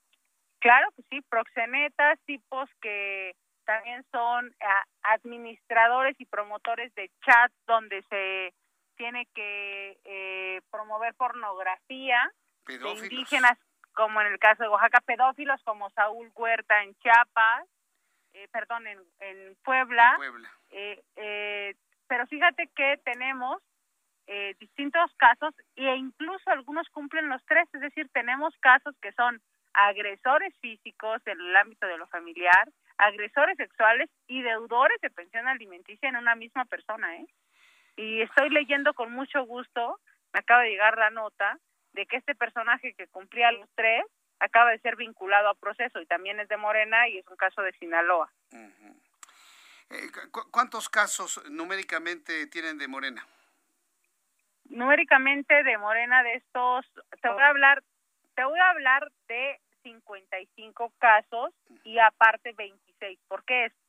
Porque 55 son los que lleva documentados la observatoria y 26 los que acaba de dar de conocer el OPLE, el, el Instituto Electoral de Chiapas. Ojalá que todos los institutos electorales verificaran las candidaturas. Pero de estos 55 que la observatoria ha hecho, lleva 43, perdón, 33, 33. Morena. 33. Es increíble. De 55. Este, este, eh, por ejemplo, hay, hay noticias como la de ayer del Tribunal Electoral que pues nos dan la confianza, ¿no? De salir a votar el 6 de junio, ¿no?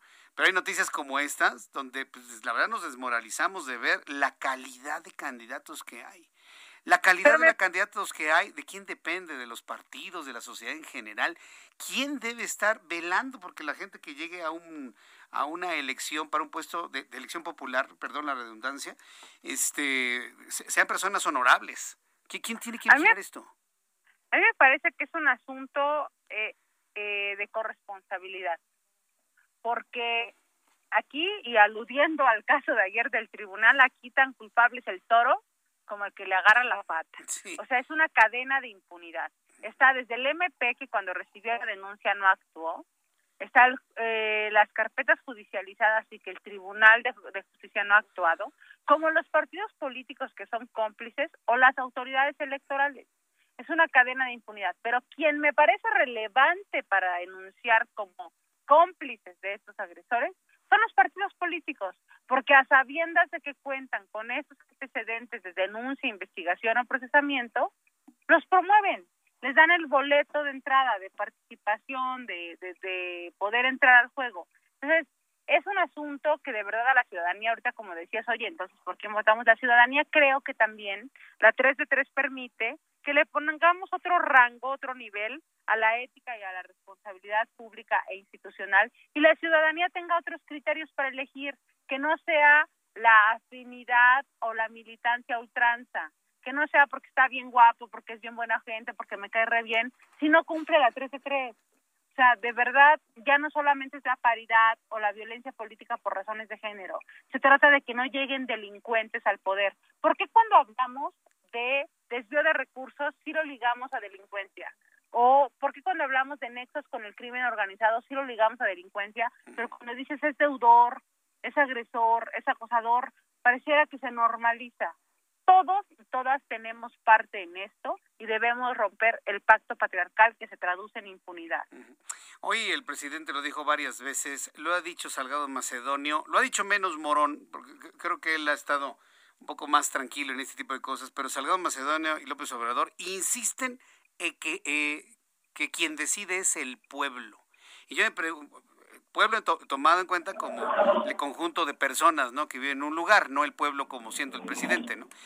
Eh, sino que el pueblo es el que decide. ¿De verdad, ¿De verdad un pueblo puede decidir poner como gobernador a alguien que está investigado de violación, por ejemplo?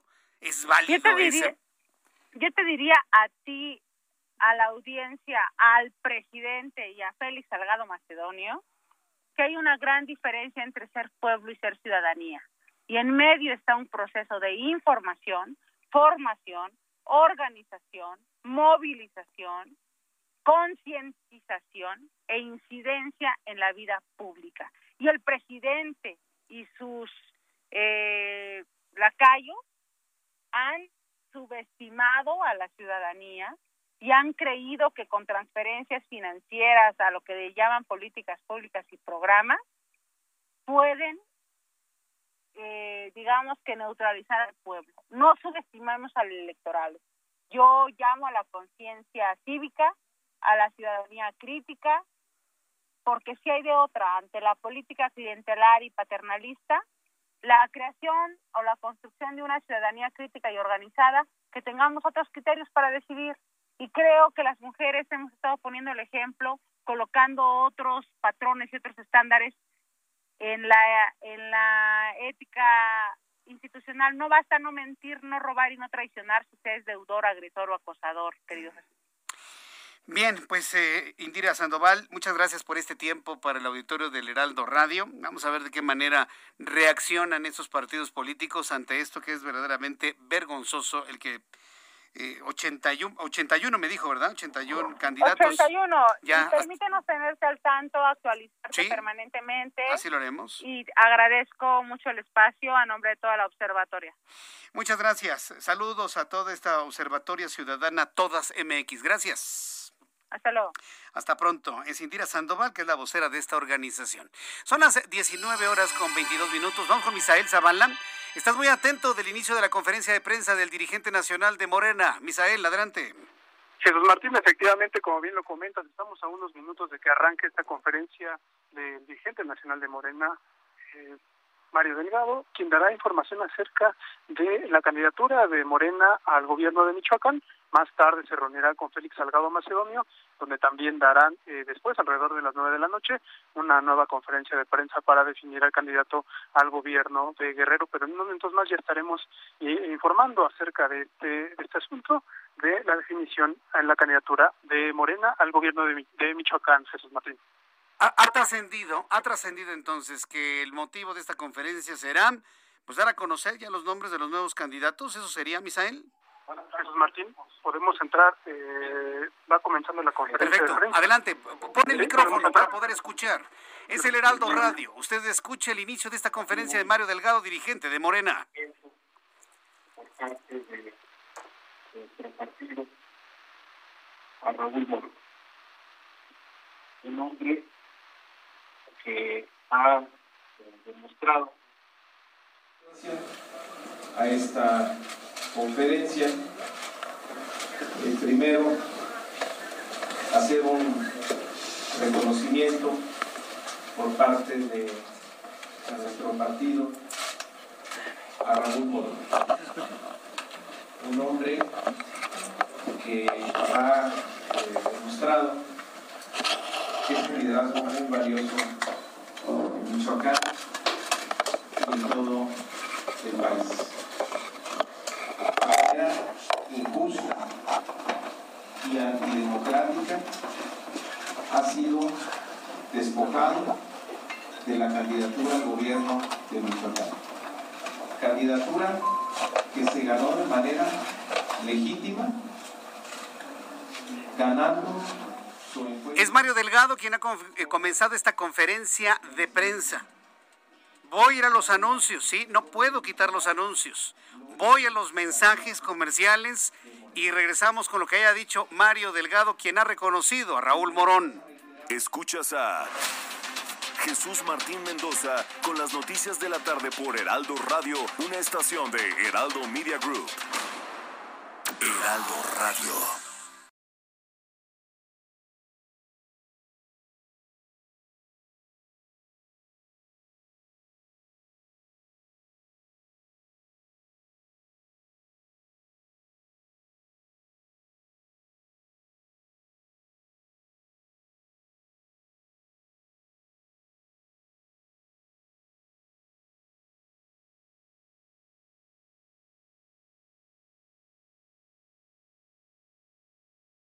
Heraldo Radio. Escucha las noticias de la tarde con Jesús Martín Mendoza. Regresamos. Son las 7.30, las 19.30 minutos, hora del centro de la República Mexicana. Ha confirmado hace unos instantes Mario Delgado, dirigente nacional de Morena, que Raúl Morón va a ser el delegado con eh, atributos de presidente de Morena en Michoacán. Lo que le había informado como un trascendido, se ha confirmado al menos para el estado de Michoacán. En estos momentos, Raúl Morón, delegado en Michoacán con atribuciones de presidente estatal de Morena, hace uso de la palabra quien ha informado que no se va a mover absolutamente nada de la estrategia de campaña que él venía realizando como precandidato, en este caso como candidato, y bueno, pues que van a ganar la elección. Esto es parte de lo que está comentando en vivo en esta conferencia de prensa que le llevamos a través del Heraldo Radio. Que nuestros compañeros de la Comisión Nacional de Elecciones tengan a bien hacer y a esta designación también la vamos a acompañar en todo el proceso. Nuestro trabajo es hasta el 6 de junio y vamos a continuar trabajando en este país. Yo me siento, presidente, compañeros, muy honrado con esta designación y voy a estar a la altura de las circunstancias, lo digo de manera modesta. Toda mi inteligencia, toda mi capacidad, todo lo que esté de nuestra parte, lo vamos a poner a disposición de la cuarta transformación. Y vamos a garantizar que la cuarta transformación llegue a Michoacán sin ninguna duda. Muchas gracias. Estas son las palabras de Raúl Morón, que por cierto en esta conferencia de prensa no se ve a Félix Salgado Macedonio. No estamos observando a Félix Salgado Macedonio en esta conferencia de prensa en el momento en el que han concluido ya los comentarios del propio Raúl Morón. Vamos a estar muy atentos de lo que comente en estos instantes Mario Delgado. Una sesión informativa con la Comisión Nacional de Elecciones y posteriormente una reunión de la Comisión Nacional de Elecciones con la participación como invitado de Raúl Morón. Hemos eh, explorado la situación política del Estado, de nuestro movimiento, de las características del perfil Vamos a estar muy atentos de lo que diga Mario Delgado. Por lo pronto ya uno de los asuntos importantes se ha dado a conocer en estos momentos. Raúl Morón es el delegado, el delegado estatal de Morena en Michoacán, con atributos de presidente. Y bueno, pues eh, hasta ahí prácticamente ya el Movimiento de Regeneración Nacional, este partido, asumiendo y aceptando lo dispuesto por el Tribunal Electoral del Poder Judicial de la Federación. Son las 7.33 la, la, las 7 con 33 horas del centro de la República Mexicana, pues yo creo que ya estamos de lleno en todo lo que es la Ruta 2021. Ruta 2021, la ruta hacia las elecciones presenta. Pues en unos instantes voy a estar en contacto con Marta de la Torre, nuestra corresponsal en el estado de Colima. Y es que las cosas empiezan a caldear a estas alturas de la campaña. Yo le había, yo le había dicho que la campaña iba a estar verdaderamente compleja. Y es que incita a la violencia candidata del Movimiento de Regeneración Nacional a reelegirse en Manzanillo. Y esto evidentemente ha generado pues mucha preocupación y muchos comentarios para quienes de alguna manera pues están están preocupados, eh, preocupados por esto. Eh, en unos instantes eh, le voy a tener esta información desde el estado de Colima. Marta de la Torre, me da mucho gusto saludarte. Bienvenida. Gracias, buenas tardes, Jesús Martín. Efectivamente, pues la candidata de Morena a reelegirse en el ayuntamiento de Manzanillo pues eh, estuvo en un evento de campaña donde se dirigió a las comunidades, las comunidades más abandonadas, más pobres del municipio de Manzanillo, donde le hicieron algunos reclamos a la también pues eh, presidenta municipal, pero con licencia. Y en este evento, pues ella simplemente dijo que la pobreza no se puede resolver en tres años, que bueno, es el periodo que ella está cumpliendo como alcaldesa, y que esta pobreza pues se deriva desde hace 40 años, razón por la cual pues le deben de reclamar a los anteriores. Y en este caso arremetió en contra de uno de sus opositores, el candidato de eh, la coalición va por Colima, que integran el PRI, PAN y PRD, el candidato Jorge Luis Preciado, quien bueno pues eh, indicó que él como diputado federal y como senador pues autorizó las privatizaciones, muchas de las privatizaciones en el país. Y por esta razón pues a él le deberían de reclamar e incluso deberían pues de seguirlo, pero de seguirlo a pedradas este llamado violento que hizo la eh, alcaldesa de Manzanillo con licencia y candidata a reelegirse, pues por supuesto que eh, ha levantado ámpulas aquí en Colima. Por lo pronto, Jorge Luis Preciado, quien se vio aludido, dijo que Griselda Martínez le merece todo su respeto, pero será la ciudadanía la que decida pues quién será la mejor opción. Y la presidenta del Instituto Electoral del Estado, Nirvana Fabiola Rosales, hizo un llamado a los candidatos a hacer campañas constructivas y les recordó que eh, pues los eh, la, la población tiene eh, la ciudadanía quiere escuchar propuestas y soluciones a sus necesidades más sentidas y por eso deben de elevar el estándar de la participación de las propuestas de los candidatos aquí en entidad en lugar pues de hacer eh, campañas de este tipo que solamente llaman a la violencia. Es la información, Jesús Martín. Muchas gracias por esta información, Marta de la Torre. Gracias, buenas tardes. Hasta luego, muy buenas tardes. Ha concluido la conferencia de prensa de Mario Delgado y de Raúl Morón hace unos instantes. Han revelado finalmente que será Alfredo Ramírez Bedoya, el nuevo candidato de Morena al gobierno del estado de Michoacán. Le repito, el candidato de Morena al gobierno de Michoacán, sobre todo para nuestros amigos que nos escuchan en Michoacán, porque ya finalmente con base en esto, con base en esta información, bueno, pues ya se va a poder tener de alguna manera una certeza en cuanto a la decisión, el análisis, las propuestas y demás, será Alfredo Ramírez Bedoya. Pero además, importantísimo, ya con esta oficialización, evidentemente habrá un proceso para oficializarlo con los institutos, con el Instituto Electoral, tanto estatal como a nivel federal, pues entonces ya se le dará el palomazo para iniciar con la producción de las boletas. ¿Por qué urge el asunto de los, los nombres de los candidatos? Porque hay que imprimir material. A ver, señores, hay que imprimir material, no es que exista alguna prisa. Ya tenemos las elecciones a la vuelta de la esquina, a casi un mes de distancia, y hay que imprimir boletas. Gerardo García es reportero del Heraldo Media Group y nos informa. Adelante, Gerardo. Hola, ¿qué tal? Muy buenas tardes, Jesús Martín. Te saludo a ti al auditorio. A 39 días de la jornada de votación, el Instituto Electoral del Estado de México, el bien avanza en la producción de la documentación electoral. Ya aprobó las 10 medidas de seguridad de las boletas electorales.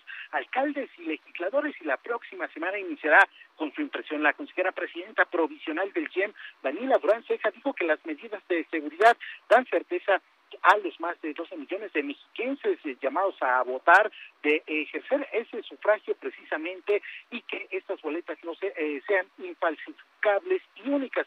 Señaló que el costo que tendrá cada pieza va de 2.50 a 2.70 pesos. Su producción se espera que sea más rápida que en otros procesos democráticos porque el tiempo de las campañas también es menor en la entidad mexiquense, alrededor de 34 días. Entre las medidas de seguridad destacan el papel seguridad, pantalla de seguridad, marca de agua, unas líneas de microtexto que se agregan, imagen al reverso y también las firmas de los integrantes del Consejo General que precisamente van a tener que acudir eh, la próxima semana a la empresa licitadora para, eh, eh, para plasmar su rúbrica.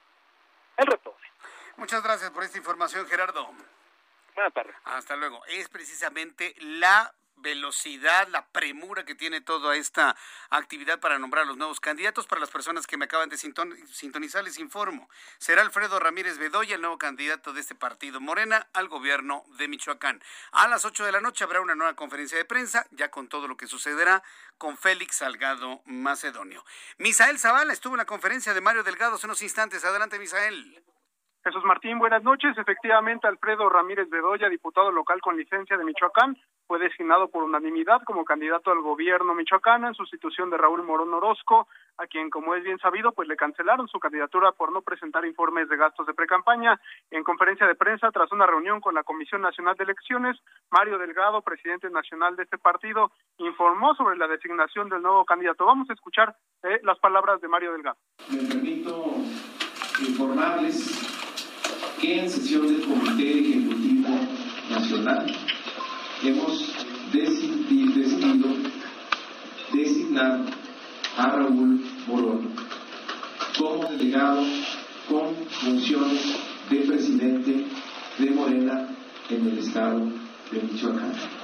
Porque queremos que el enorme capital político que ha acumulado lo ponga a disposición del movimiento y aseguremos el triunfo Vamos a contestar a esta provocación como lo sabemos hacer, con organización, con unidad y con votos. Vamos a arrasar en Michoacán. La gente no le gusta, no está de acuerdo en que le quiten la posibilidad de decidir de manera libre y democrática a sus gobernantes. Misael. Jesús Martín, mañana en Michoacán harán oficial ante las autoridades de ese estado la candidatura de Ramírez Bedoya. Mientras tanto, Raúl Morón, al ya no ser candidato en Michoacán, fue designado como delegado con funciones de líder estatal de Morena en esa entidad para reforzar la campaña morenista. Jesús Martín, esa es la información y un poco más tarde se dará a conocer la candidatura de Morena al gobierno de Guerrero. Sí, e, esto sucederá a las ocho, ¿no? Poquito después de las ocho de la noche. A las 8 de la noche regresará Félix Salgado Macedonio aquí a las instalaciones de la Comisión Nacional de Elecciones de Morena. Se hará una breve reunión y después de eso, eh, pues mandarán a otra conferencia de prensa alrededor de ocho y media, nueve de la noche. Correcto, muy bien. Gracias por la información, Misael. Te escucharemos en República H con Blanca Becerril. Muchas gracias. Gracias, Jesús Martín. Buenas Ah, noches. Hasta luego, buenas noches. Después de las 8 de la noche, Blanca Becerril, República H, estará aquí en estas frecuencias en toda la República Mexicana y seguramente estará pues abordando esta decisión para el Estado de Guerrero por parte de este partido político. De pronóstico reservado, ¿eh? De pronóstico reservado lo que suceda en la conferencia de prensa de Félix Salgado Macedonio. Hasta aquí la información de Ruta 2021. Ruta 2021, la ruta hacia las elecciones presentó. Me da mucho gusto saludar a Eduardo Bojorquez, director ejecutivo de Transparencia Mexicana. Eduardo Bojorquez, bienvenido, gusto en saludarlo. Jesús Martín, muy buenas tardes, gracias por la invitación a tu programa. Eh, de la plataforma 3 de 3, ¿cuál sería, digamos, la evaluación que se tiene actualmente y cuántos candidatos realmente han transparentado su patrimonio, su información fiscal, su conflicto de intereses? Mira, en, en 2021, Jesús Martín, hemos definido una estrategia federalista para 3 de 3. Eso quiere decir que además de la plataforma para candidatos y candidatas al Congreso, que se lanzará el primero de mayo, hay plataformas en distintos estados con distintos grupos interesados, ya sean órganos garantes, eh, órganos electorales, organizaciones civiles, sociales, empresariales. Al día de hoy solamente se han instalado plataformas en 13 estados de la República. No en todos los estados ha habido interés por parte de las autoridades electorales o los órganos garantes para, para establecer estos, eh, estas plataformas. Eh, 12 de esas plataformas utilizan los formatos que ha definido el Sistema Nacional Anticorrupción y en el caso de Coahuila utilizan otros formatos que son dan me- menor información al elector. Déjame hacerte un primer balance. Lo primero que estamos viendo es que con dinero público, Jesús Martín, se están pagando propaganda, pero no se paga para tener información pública. No hay información pública para los electores. Esto es un tema gravísimo. O sea, si las personas hoy quisieran comparar entre candidatos y candidatas, no hay forma de hacerlo. ¿no? 3 de 3 es una de las estrategias, pero por ejemplo, eh, hay 3 de 3 contra la violencia de género. Al día de hoy solo hay 147 de más de, de, de 20 mil candidatos en todo el país que han cumplido con 3 de 3 de violencia de género, que es una disposición que puso el Consejo General del Instituto Nacional Electoral.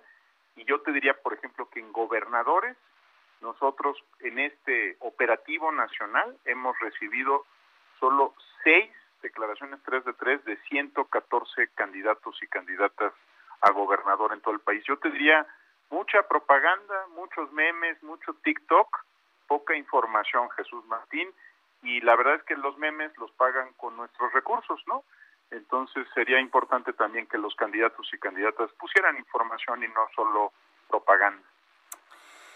Pues sí, pues eh, ojalá y fuera nada más propaganda. 5.318 candidatos son muchos, ¿no? Si tomamos en cuenta que son como 20.000 los puestos que se van a disputar, estamos hablando del 25%, la cuarta parte aproximadamente. Esto es mucho, ¿no? Bueno, no- son 20 mil cargos, en 22 mil cargos en disputa, pero hay varios candidatos por cada cargo. Si tomaras una tres candidatos por cada cargo, estamos hablando de más de 60 mil candidatos, y los que han presentado al día de hoy tres de tres son 5 mil. Ahora, lamentablemente se concentran eh, más de más del 85% en un solo estado, en el estado de Jalisco. Entonces, Ya entiendo. eh, eh, por eso son cerca de 60 mil candidatos, pueden ser más, ¿no? Que ese es otro tema, Jesús Martín, y no te robo más que un segundo.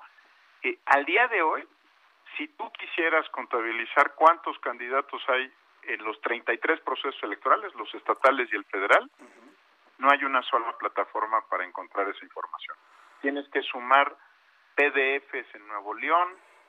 Es, es increíble, Jesús Martín, lo que te estoy describiendo. O sea, de veras, no tenemos la información mínima para comparar entre dos candidatos en buena parte del territorio nacional. Ya, no digas hacer un voto informado, razonado sobre propuestas y otros otros asuntos. Perdón que, que le ponga un, un toque, digamos, tan tan claro, pero pero pero así es, ¿no? Lo que ha funcionado 3 de 3, sí, mucho mejor que en otros años, pero para el tamaño de la elección todavía es un número pequeño.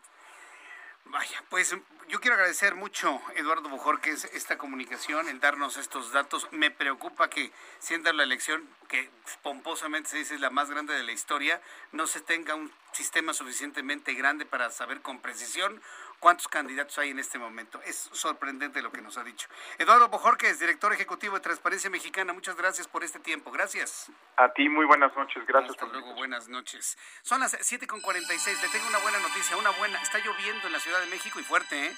Tengo ya informes de parte de, de la colonia Roma Estoy viendo la colonia Roma, me están llegando algunas imágenes de una fuerte, fuerte lluvia en la colonia Roma, por lo tanto, en la colonia Roma Sur, Roma Norte, en la colonia Doctores, en la colonia Buenos Aires.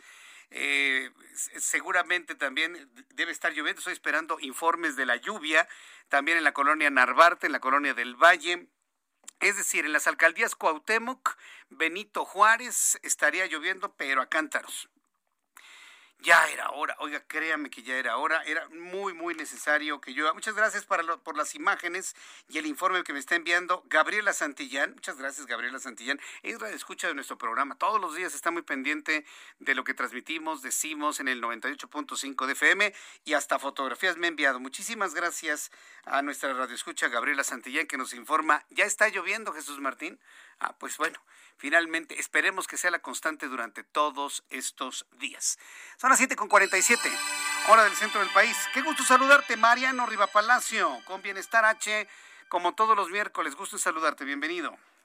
Igualmente, querido Jesús Martín Mendoza, ¿cómo estás? Un gusto saludarte. Muy buenas noches, amigos del Heraldo Radio. Fíjate que esta ocasión les quiero platicar sobre una encuesta que revela cuántas personas han sido víctimas de fraude al comprar en línea ¿Y cuántas ahora sienten desconfianza de volver a adquirir algún bien o servicio vía electrónica, Jesús? Sabemos que a medida que el comercio electrónico crece en popularidad, también crece el riesgo de fraudes. Por eso, de acuerdo con un estudio realizado por ClearSale, que es una empresa de soluciones antifraude, más personas han experimentado este delito en línea al menos una vez más que en, en comercios físicos.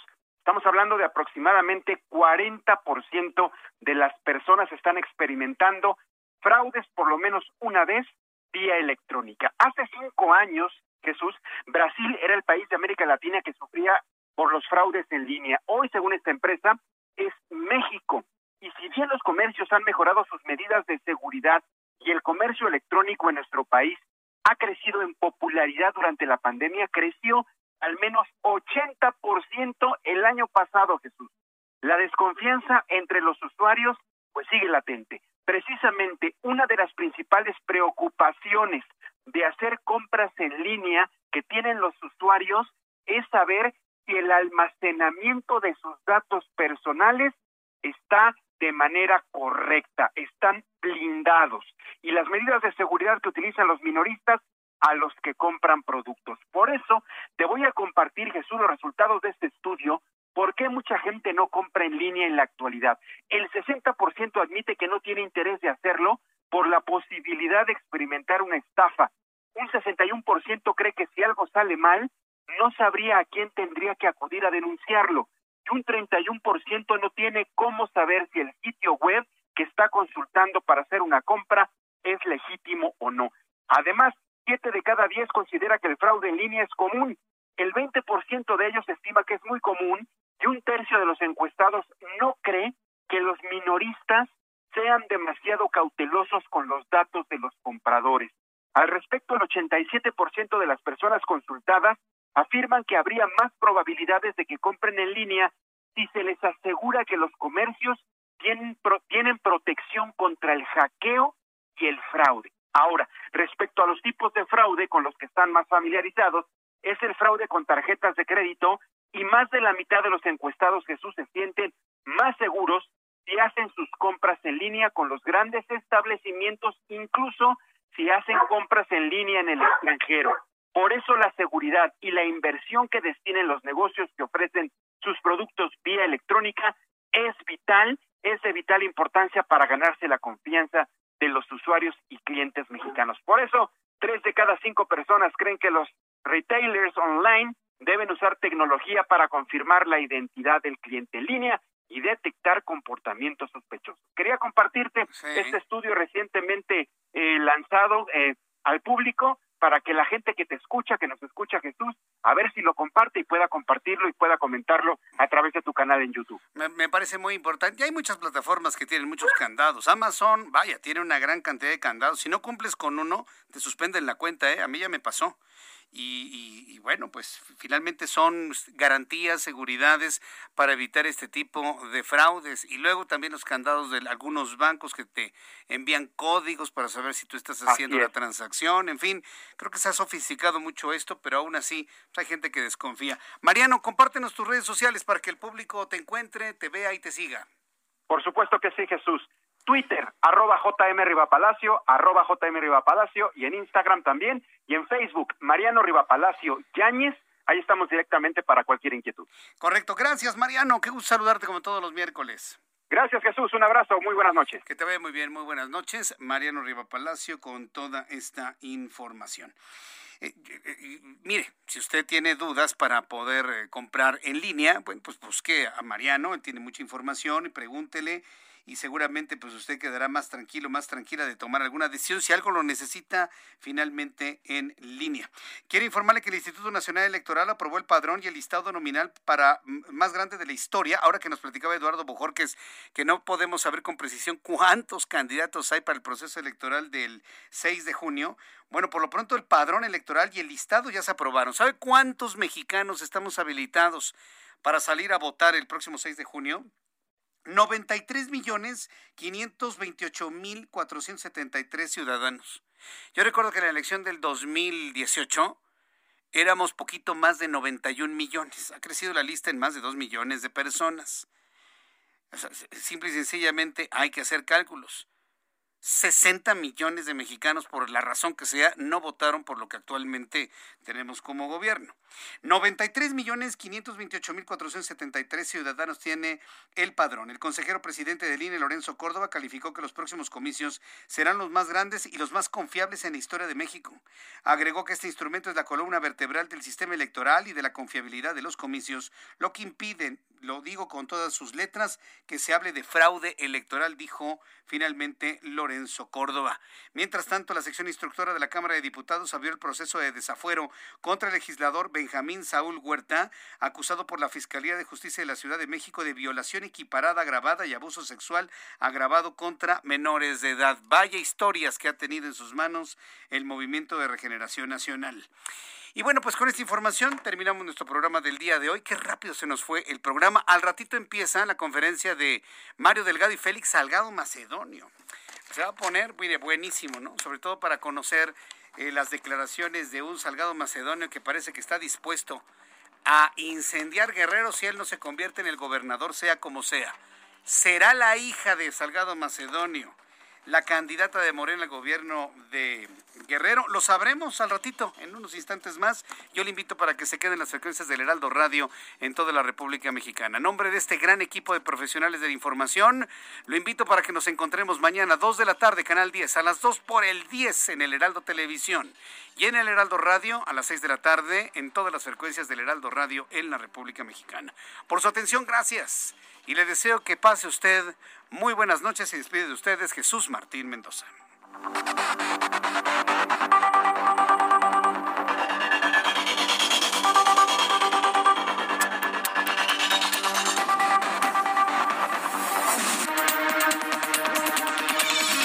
Esto fue Las Noticias de la Tarde con Jesús Martín Mendoza. Heraldo Radio. La HCL se comparte, se ve y ahora también se escucha. Planning for your next trip? Elevate your travel style with Quince. Quince has all the jet setting essentials you'll want for your next getaway, like European linen, premium luggage options, buttery soft Italian leather bags, and so much more. And is all priced at 50 to 80% less than similar brands. Plus, Quince only works with factories that use safe and ethical manufacturing practices. Pack your bags with high-quality essentials you'll be wearing for vacations to come with Quince. Go to quince.com slash pack for free shipping and 365-day returns.